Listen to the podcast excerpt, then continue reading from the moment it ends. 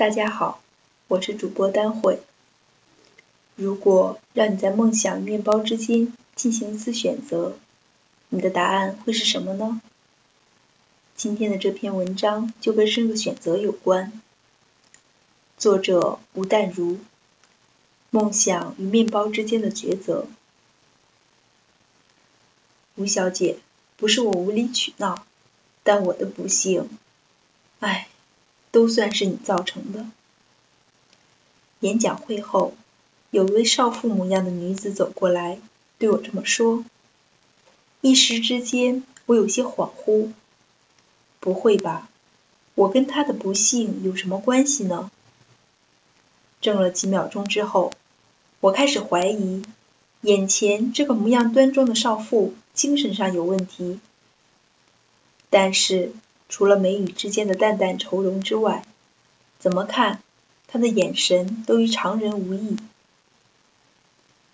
你的不幸与我有什么关系呢？我决定问到底。是这样的，我先生是你的读者，他本来是个上班族，忽然有一天，他辞了职，说他要追求自己的梦想，要跟你一样去做自己想做的事。追求自己的人生，结果呢？他说，到现在为止，他已经失业两年了。本来还积极开发自己的兴趣，会去上摄影、素描课程等。后来也没看他上出什么心得，培养出什么专长来，也看不出他的梦想到底在哪里。现在我只看见他每天上网和网友聊天，约喝下午茶，唱 KTV。动不动混到三更半夜，家里的经济只靠我支撑。我也是个明理的人，一说他，又怕伤了他大男人的自尊心，或者成为阻碍他梦想的杀手。我想他这样下去，只能跟社会与家人之间脱节的越来越严重。我该怎么办？说完，又重重的叹了一口气。他的困境还真棘手。在他叹气的那一刹那间，沉重的负罪感压在我身上。我想，我不是完全没错。我常在签名时写上“有梦就追”四个字。对我来说，有梦就追，及时的追，是我的生活态度。我总希望，在人生有限的时光中，我们的缺憾可以少一点，成就感和幸福感都可以多一点。错只错在我对“有梦就追”这几个字解释的不够多。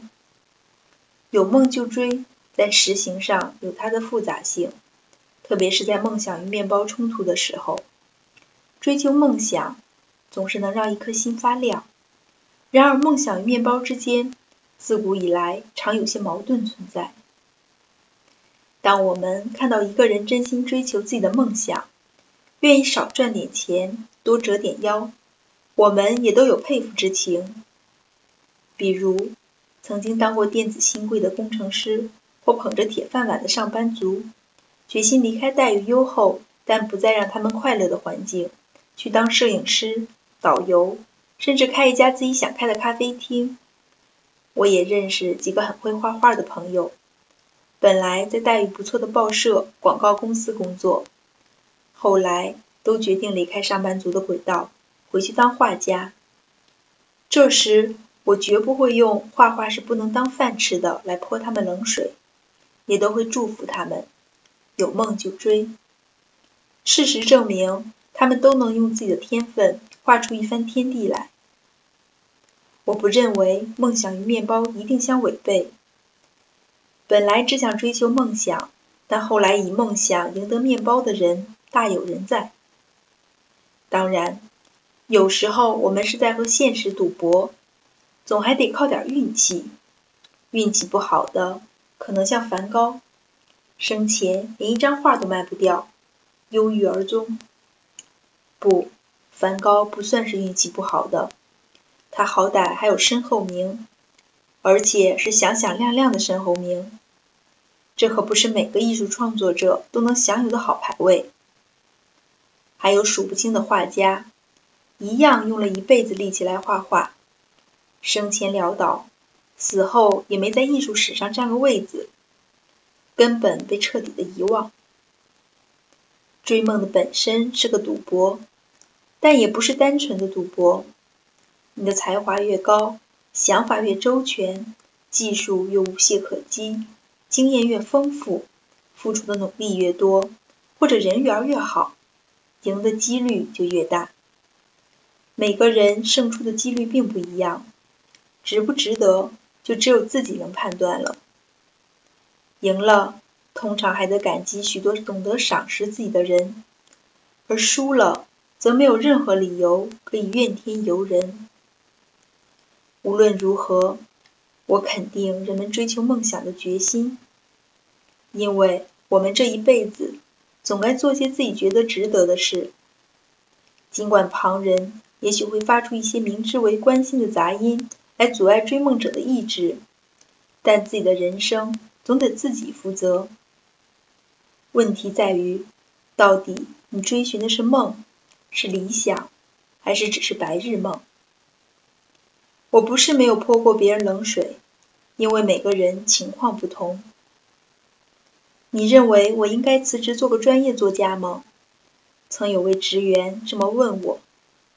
他在银行工作，我想在家里写写稿子就好，印书就好像在印钞票，比我现在在银行当过路财神好。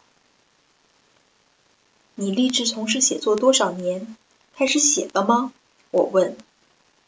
我现在太忙了，我打算辞职才开始写。他说，我以前作文写的还不错，被老师称赞过。我想。你最好考虑考虑，我忍不住说了，因为不像你想象这么简单。我钦佩那些肯定自己的梦想后决定辞职的追梦人，却很怕那些辞了职再想试探自己的梦想的妄想者。后者因为想的太简单，做事太草率，实行梦想的可能性实在太小了。如果真的热爱写作，不必等辞职才写，等辞职才写，或等辞职才想学某项专长的人，百分之九十九是在找借口脱离某个人生关卡，并不是真心追梦。这样的人，梦想失落后会变得愤世嫉俗，花太多时间愤世嫉俗的下场就是一事无成。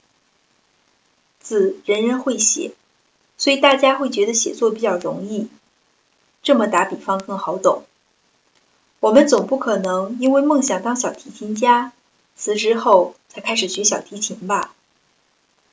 那位转任摄影师还算成功的电子新贵，在他每年领巨额红利时，摄影作品早有独特风格。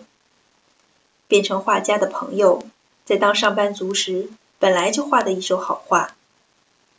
成功开设咖啡厅或餐厅的转业者。也都不是在开店前才学经营须知，才上烹饪班恶补的。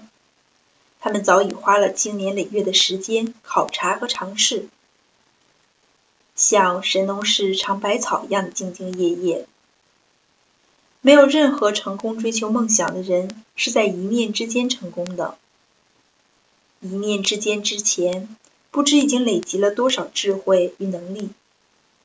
多数人一下班回家。在看电视、睡觉、打电话聊天的时候，这些真正的追梦人，为了日后有源头活水喝，还有花力气为自己掘井呢。我们只算计到他成功后可以得到多少面包，却粗心的忽略了他们滴下的汗水。总有人以为辞职才能追梦，握在手头的面包。好像变成阻碍自己梦想的绊脚石。我从不认为辞职才能追梦，全心全意才能培养专长。以我自己当例子吧，其实我从没有想变成专业作家。多年来，我一直有一份可以支付生活的工作。这是因为过去常长辈劝我，作家不能当饭吃，所以我决定。即使靠写作换不了任何面包，我也一样会写下去。至于为了要养活自己，得有一份固定薪水才行。到现在，我还是认为，不靠写作谋生，就不需要摇尾巴讨好任何人，我才能真正的畅所欲言，写出我心中真实的声音。追梦是一种过程，也是一种必须逐渐建立的生活习惯，也是一种活在当下的感觉。谁说你要放弃一切才能追梦？也别再怨梦想与面包两相爱。其实，阻碍你追求梦想的，不是你手头食之无味、弃之可惜的面包，而是自己的惰性。